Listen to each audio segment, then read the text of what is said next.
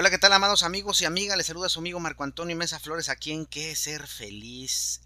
El día de hoy vamos a hablar de un tema que salió en los en vivo, que se hacen todos los jueves en mi fanpage o, la página de fans de Facebook. Y se trata de comunicación asertiva. Así que agarren sus asientos y comencemos.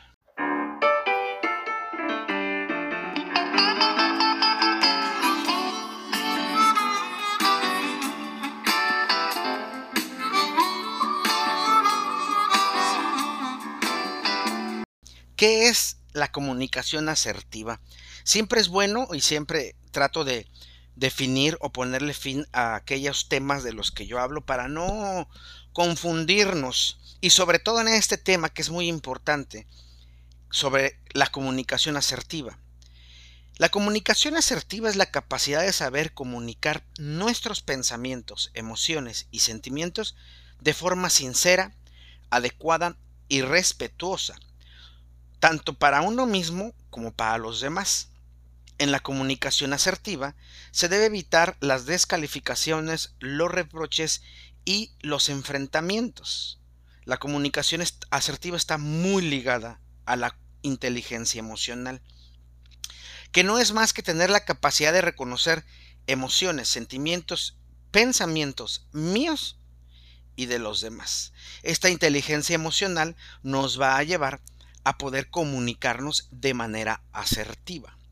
Vamos a ir viendo poco a poco cómo nosotros podemos ir mencionando algunas cosas sobre cómo comunicar lo que siento de manera en que la otra persona entienda lo que estoy sintiendo sin que se sienta ofendida. No siempre pasa eso debido a las eh, maneras y formas de pensar de los otros, pero también tiene que ver con cómo yo me veo a mí mismo y cómo yo me comunico con mi cuerpo. Y eso es muy importante.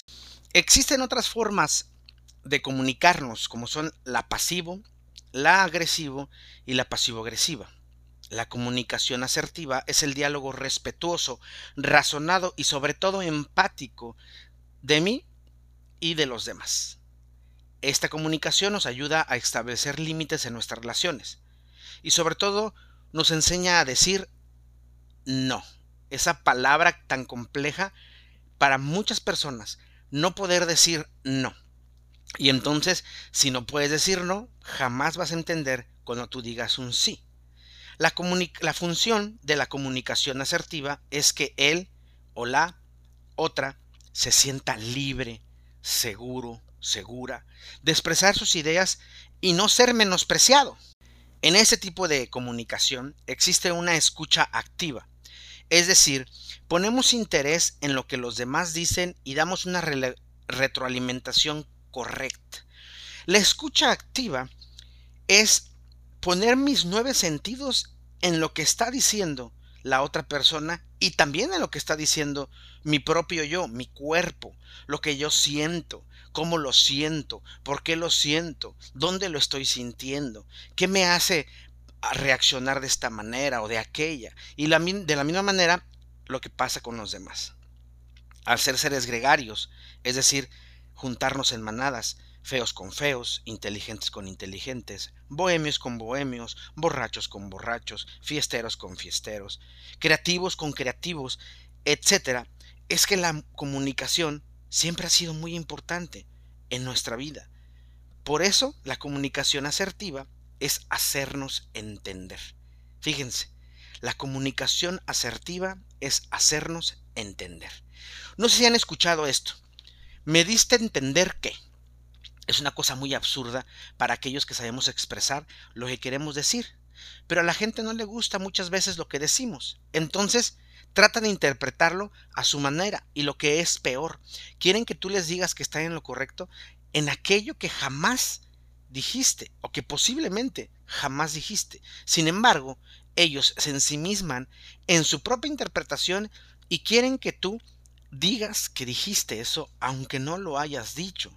La comunicación se convierte en la vía de socialización, no solo en lo personal, sino en lo profesional. Saber decir y saber entender abre muchas puertas. Waslawick afirma en su teoría de la comunicación que es imposible no comunicar, pues aún cuando no decimos nada, estamos comunicando algo. Tanto las palabras como los gestos pueden generar conflictos o resolverlos, según cómo se utilicen.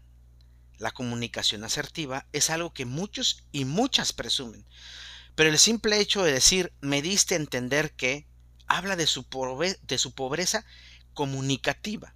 No es lo mismo decir entiendo que o a ver, déjame ver si te entendí, a decir me diste a entender que. Pues estás culpando al otro de lo que tú estás entendiendo. Y lo mismo pasa con tu cuerpo. Si tú no entiendes qué está diciendo tu cuerpo, no lo mediques, no te automediques, no busques cómo resolver un problema porque no lo estás entendiendo. Siéntate a escucharte. Con la comunicación asertiva puedo defender mis posturas sin querer colonizar al otro o a la otra. Es decir, puedo expresar libremente lo que pienso y no imponérselo, cosa que hoy día muchos intentan. Recuerdo que un día alguien me dijo, Marco, ¿por qué no puedes responder mis preguntas sin mandarme a leer? Le dije por amor. Te amo tanto que no me gustaría que pensaras como yo, sino que pensaras como tú. Después de leer algunas cosas podrás tener tu propio criterio y no el mío. Entonces podremos conversar de lo que ahora piensas y hacer una construcción nueva, construir juntos un nuevo pensamiento. Entre ambos podemos llegar a nuevas conclusiones, pero si yo te digo lo que yo pienso, no estás pensando por ti, estás pensando lo que yo pienso. Y entonces no hay una construcción. Y la idea es co-construir juntos y juntas una nueva forma de ver la vida, una nueva forma de entender esto, una nueva forma, forma de entender aquello.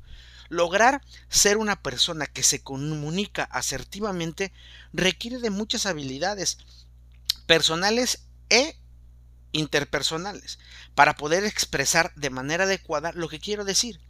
Es importante saber qué decimos, cómo lo decimos, por qué lo decimos, dónde lo decimos y cuándo lo decimos. No es lo mismo llamarle la atención a un empleado en frente de sus compañeros que a solas. Siempre es mejor exaltar sus ventajas y terminar con sus debilidades. Esto hará que el empleado se sienta mejor y aprenda mejor.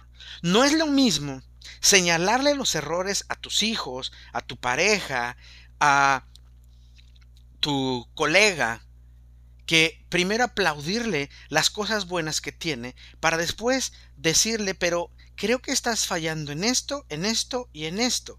Y fíjate lo que dije, creo, yo creo, no, tú estás fallando en esto y en esto, no, yo creo.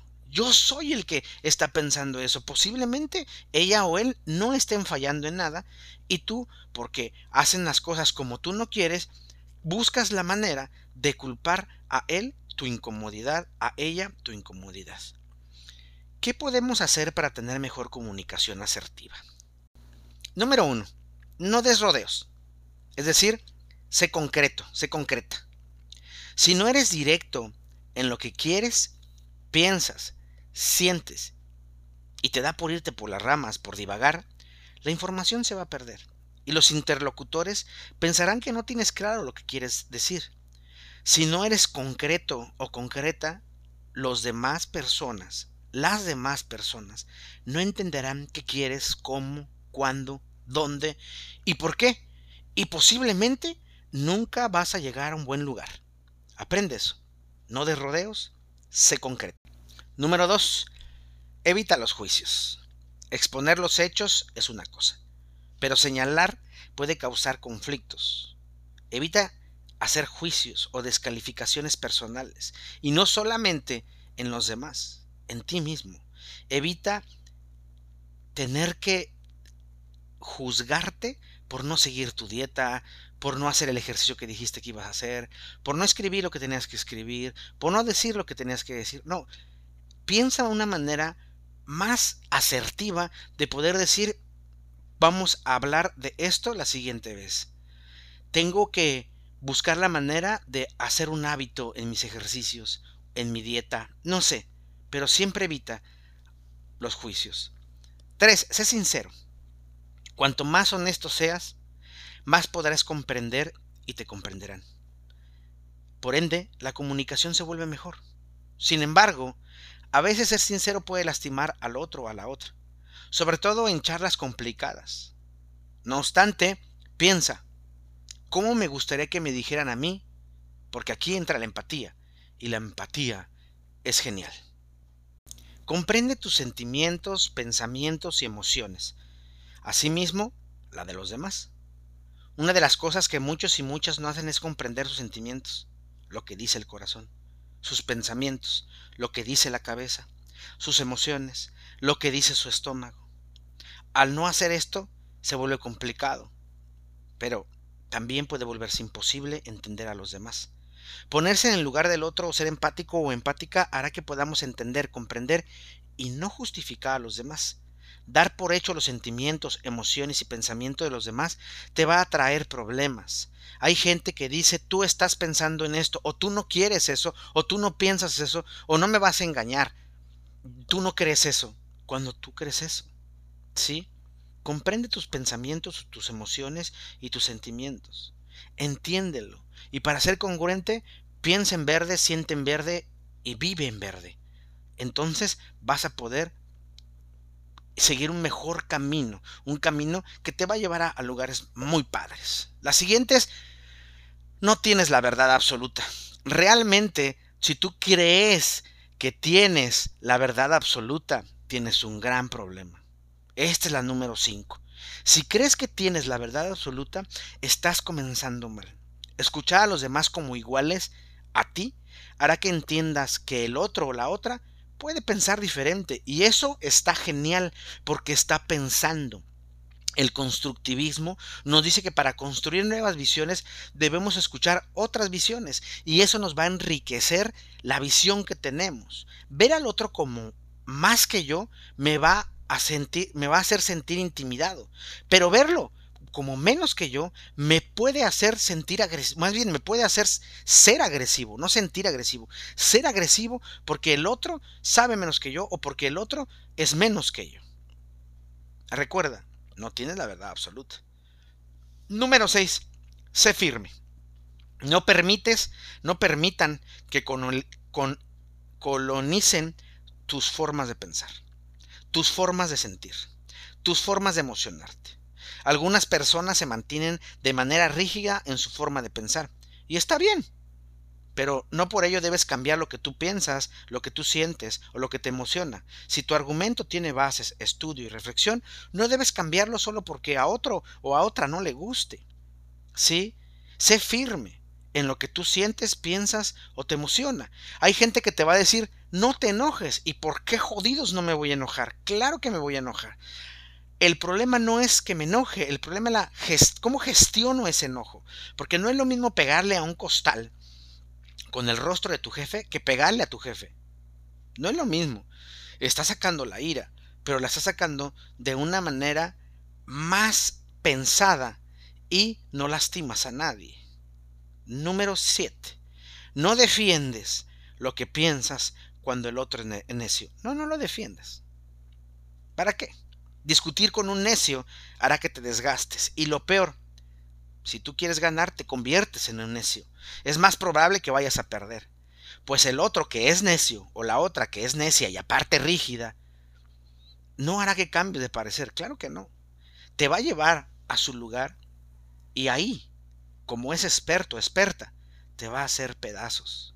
Por eso ten cuidado. Número 8. Tu lenguaje corporal. Una de las cosas más complejas para aquellos y aquellas que no han sido entrenados o entrenadas es poder controlar el lenguaje corporal. Los perfiladores tenemos la tendencia a analizar a alguien en minutos y saber si miente, cómo miente, cuándo miente y hasta por qué miente, porque pues estamos entrenados. Si no controlas tu lenguaje corporal y el otro u otra conoce sobre esto, entonces sabrá qué está pasando en tu interior y posiblemente no te escuche para nada. Número 9. Cuando se acaban los argumentos, comienzan las patadas. Este dicho lo he dicho, valga la redundancia, muchas veces en conferencias y sobre todo en debates. Las personas que no tienen argumentos comienzan a hacer cosas que parecen que los hacen sentir mejores, como alzar la voz, enojarse, atacar, usar ad hominem, que es decir, cosas personales que no tienen que ver con lo que se está discutiendo, como tu corte de pelo, tus malas este, relaciones, tus errores de ortografía, no sé, algo que no tiene nada que ver con lo que se debate, pero tiene que ver con algo personal tuyo. ¿Sí? Cosas que no se están discutiendo, pero como él no tiene o ella no tiene argumentos, las utiliza para poder sacarte el cuadro y poder otra vez, como decíamos, desde ahí hacerte pedazos. Por eso es mejor argumentar siempre desde la episteme o del conocimiento científico y no desde la doxa, que es el mero conocimiento porque lo digo yo y así lo creo yo, aunque haya muchísimas investigaciones que digan todo lo contrario. Número 10. Comienza a incluir la asertividad en tu vida. Primero, contigo. Es muy importante que te des cuenta y que entiendas que es importante, valga la redundancia, el poder entenderme, no hay nada como aplaudirte, como amarte, como desearte, como verte genial a ti. Comienza con pequeñas cosas. Aplaudirte lo bello, lo bueno, sabroso que estás, sabrosa que estás, lo inteligente que eres. Eso te va a dar autoestima. Y podrás llevar aquellas cosas que los demás no ven en ellas o en ellos. Porque la gente por lo regular no ve su grandeza, ve su pequeñez, porque así nos enseñaron, a ver todo lo negativo que tenemos y no todo lo positivo. Es más, a veces tú puedes hacer este ejercicio. Si yo te pregunto, ti en un minuto todas las cosas malas que tienes, te puedo asegurar que vas a decir infinidad de cosas. Pero si yo te pregunto, dime todas las cosas buenas que tienes, vas a pensar, pensar, pensar mucho. Porque tú no puedes decir, ah, es que estoy guapo, porque eso sería ser vanidoso. Tú no puedes decir, ah, que estoy bien bueno, porque eso sería ser ególatra. Tú no puedes decir, soy muy inteligente, porque eso sería ser muy payaso. Y así. No puedes decir lo grandioso que eres porque te enseñaron que eso no es humildad. Cuando la humildad, lo he repetido infinidad de veces en podcast, la humildad no es no aplaudirte. La humildad, la humildad es dar lo que tengo, no lo que me sobra. Número 11. Aprende a decir no.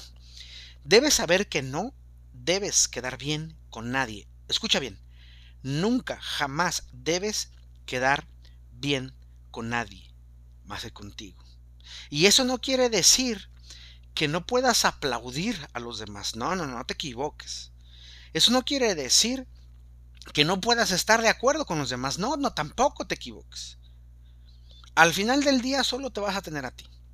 Aprender a decir no cuando no quiero hacer algo es poder respetar mi cuerpo. Cuando estoy yo en un tratamiento de sanidad corporal, a veces les digo, ofrécele disculpas a tus pies, porque a veces vas a lugares que no quieres ir, pero por no saber decir no, vas allá. Una fiesta, una conferencia, una lectura de libro, el cine, hasta cosas más simples como salir a, al jardín y no tenías ganas, pero como ella o él sí tenían, tú te sentiste forzado y bueno, voy a salir. No.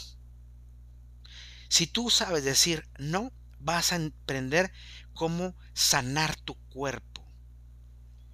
Vas a darte autoestima y por ende vas a poder enseñarle a los demás que el no no es un problema. Tienes que ser firme en tus decisiones y en tus acciones. Esa firmeza te va a ayudar a seguir adelante. Último es jamás pidas perdón por expresar tus necesidades. No debes sentirte culpable por aquello que mereces. A veces escucho mucho eh, o leo mucho es, es que no me da lo que yo le pedí. Y mi pregunta es, ¿tiene que hacerlo? Muchas personas dicen que sí. Y cuando yo les pregunto, pero de, de reversa, y tú das lo que te piden, esas muchas personas, casi todas te van a decir que no. Algunas te van a decir que sí, hasta que realmente empiezan a reflexionar y se dan cuenta que no. Pero también, ¿por qué tienen que hacerlo? No. No puedes pedir aquello que no puedes dar. Lo he dicho infinidad de veces. En ponencias lo he escrito en libros. Para poder pedir, hay que dar. Porque pedir no está mal. Lo que está mal es pedir sin dar. Es pedir exigiendo que el otro dé sin que tú des un paso. La verdad es que la comunicación asertiva no será de utilidad, nos va a ser de mucha utilidad en cualquier eh, conversación, ya sea personal, filial, de trabajo, erótica, que es de pareja, storge, que es de familia, en conferencias, etc. Pues esta te ayudará a poder conectarte con los demás y sobre todo con uno mismo, que es bien importante. En la videocodificación les preguntaría, ¿cuántos o cuántas de ustedes no tienen comunicación asertiva con su cuerpo? Les puedo apostar que el 1% la tiene. Pero es muy necesaria en esta vida. El cuerpo te dice algo y tú no lo escuchas. Este, el cuerpo te dice, pues es que Marco, hoy no. Por favor, hoy duerme porque estoy muy cansado. Y tú dices, no, yo tengo que trabajar y me vale madre, me voy a dormir más tarde. Si el cuerpo te dice, duerme, duerme. Ahora bien, tampoco quiere decir que va a ser bien huevón, porque luego pasa eso, ¿no? El cuerpo me dijo que fuera bien huevón y ya. Para poder entender la comunicación asertiva con uno mismo, hay varias cosas que debemos hacer. Número uno, sea amable contigo. ¿Cómo hablas con otros? Es posible como te hables a ti. Las personas que se exigen mucho son aquellas que les exigen mucho a los demás. Lo mismo pasa con las que son duras o rudas con ellos mismos.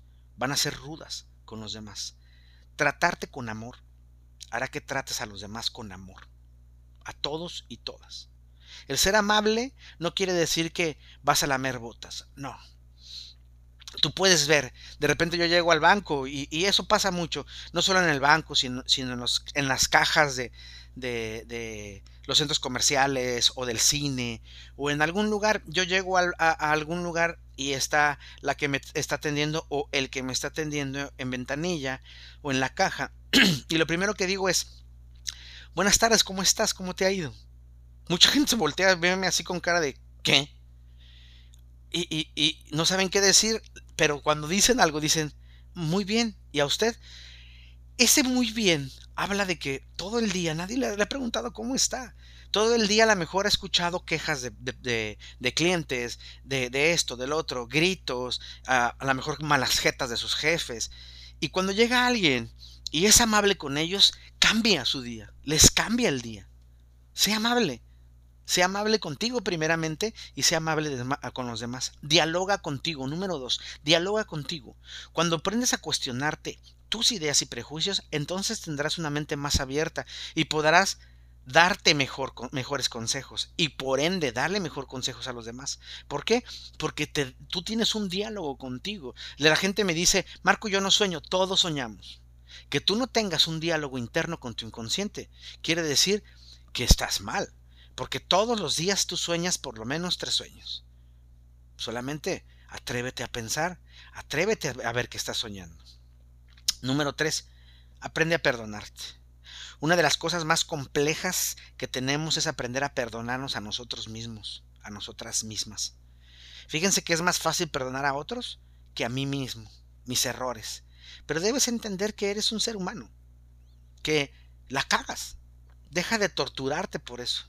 A veces la gente me dice que tengo culpa y yo les digo, bueno, la culpa sirve para una cosa, para saber cuál es el error y arreglarlo no para cargarla como si fueras el pípila o el que carga una lápida en la espalda, no. La culpa es para darte cuenta cuál fue el error y quitarlo, cambiarlo, hacer algo nuevo. ¿Sí? Es muy importante que entiendas esto. Aprende a perdonarte. Y cuatro, y creo que es muy importante no solamente para la comunicación asertiva, para todo. Escribir te habrá, te abrirá, perdón, puertas. La escritura como terapia o escrituroterapia es una técnica genial, pues te ayuda a entenderte, analizarte, sincerizarte, ser auténtico. Escribir lo que piensas, sientes o te emociona te va a dar libertad en lo que tú crees. Marco, es que yo no sé interpretarme. No te interpretes. No escribas y luego quieras interpretarte. No, escribe. Días después te vuelves a leer y te vas a dar cuenta a lo mejor, ah, mira qué pendejada estaba pensando. O mira, es una buena idea. O mira, esto es un error, pero aquí lo puedo enmendar. O así o así. Porque de repente me encuentro a gente que dicen, bueno, vamos a utilizar los porqués de las empresas. No, si tú buscas los porqués de las empresas, nunca vas a, a acabar porque hay muchos porqués. Pero si tú buscas los cómo hacerlo, vas a poder hacer muchas cosas en tu vida. Escribir te va a abrir puertas, puertas internas y puertas externas. Es bien importante por eso la comunicación asertiva entenderme, entenderte, saber explicarme, saber o entender lo que me estás diciendo, no tratando de decir, sino diciendo, porque que si se va entre las ramas, dile, no vayas entre las ramas. Una de las cosas que yo digo es que lo que me encanta de mí es que yo no me voy entre las ramas. Si yo quiero algo, lo digo concretamente. No seduzco. La seducción es engañar al otro la seducción, y no está mal, no está mal cuando se trata de un diálogo, y en, una de las tareas que yo dejo siempre a las parejas es, tienen que hacer un plan, pero tienen que estar de acuerdo en ese plan. Y para poder estar de acuerdo en ese plan, la seducción es importante, pero es una seducción honesta, no es una seducción solo para chingar al otro, porque también está esa seducción. En la seducción en donde yo le, le regalo al amiguito, a la amiguita, a la pareja, algo, porque quiero algo a través de ese de ese regalo, a través de, de, ese piropo, de ese aplauso. Hay muchas focas en estos días. Hay mucha gente que dice muchas mentiras y muchas focas detrás de ellos. Pero esos seductores que realmente no son congruentes, es decir, no viven lo que dicen, al final del día te pueden causar un dolor de cabeza. ¿Por qué? Porque es importante saber que la seducción no es para sacar provecho, porque entonces tenemos un problema, Houston. ¿Sí? El decir una seducción para sacar provecho, vuelvo a repetir, es maldad pura. Pero si tú seduces para que el otro no se sienta tan ofendido, pero no estás buscando sacar algo de provecho, está bien. Yo vuelvo a repetir, evito siempre la seducción. No estoy de acuerdo con la seducción porque es un engaño. Yo soy directo, no me gusta andar entre las ramas y por eso mucha gente no le caigo muy bien. Pero mucha gente, como dije un día, me adora. Sin embargo, a los que me adoran y a los que no les caigo bien, en lo particular, como yo soy egocéntrico, a mí no me interesa nada más que aplaudirme a mí mismo. Yo no quiero, o sea, no soy narcisista, no busco la manera de que los demás me aplaudan. Si me aplaudan, pues gracias, ¿no? Pero no busco la manera de que los demás me aplaudan y cuando no lo hacen, los humillo o les digo cosas terribles. No, para nada, no me interesa si ellos o ellas me alaban o no. Con que me alabe yo es más que suficiente. Y eso es precisamente lo que me va a ayudar si yo escribo lo que siento, lo que pienso y lo que me emociona. Voy a poder entenderme y entenderte.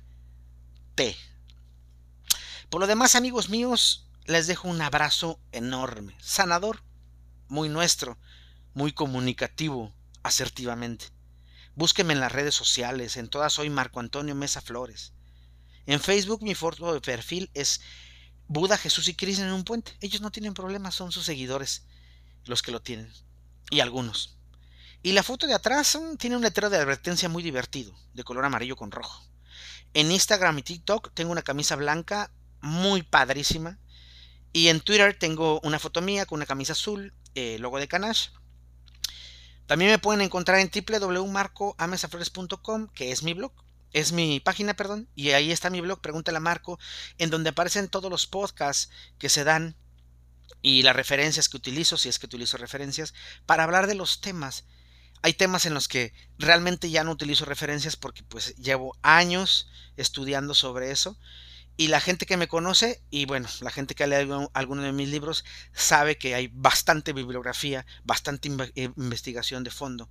Entonces hay temas en los que ya no utilizo referencias porque pues ya sé y, puedo citar este, sin ningún problema eh, este asunto, ¿no? Pero ahí en Pregúntale a Marco pueden encontrar los eh, podcasts escritos. Eh, también tengo mi correo electrónico que es www, ah, perdón, es reverendo-czy.hotmail.com. Ahí me pueden escribir. Y son muy buenos para leer. Tengo una columna en, en Primera Vuelta Noticias, que es www.primeravueltanoticias.com en la columna Camina conmigo, en la sección de colaboradores, ahí pueden encontrar mis columnas, que hablo de temas diversos, hablo de películas, hablo de situaciones que estamos pasando políticamente, hablo de cosas de psicología, hablo de muchos temas. Yo, yo les invito a ver cómo se están comunicando ustedes con su cuerpo, este, cómo se están comunicando ustedes con su ser, con sus pensamientos, con sus emociones, con sentimientos y busquen la manera de ser asertivos con ustedes y así van a llegar a ser asertivos con los demás. Y recuerden, mi voz irá contigo. Te mando un abrazo cósmico y lleno, lleno, lleno de vida.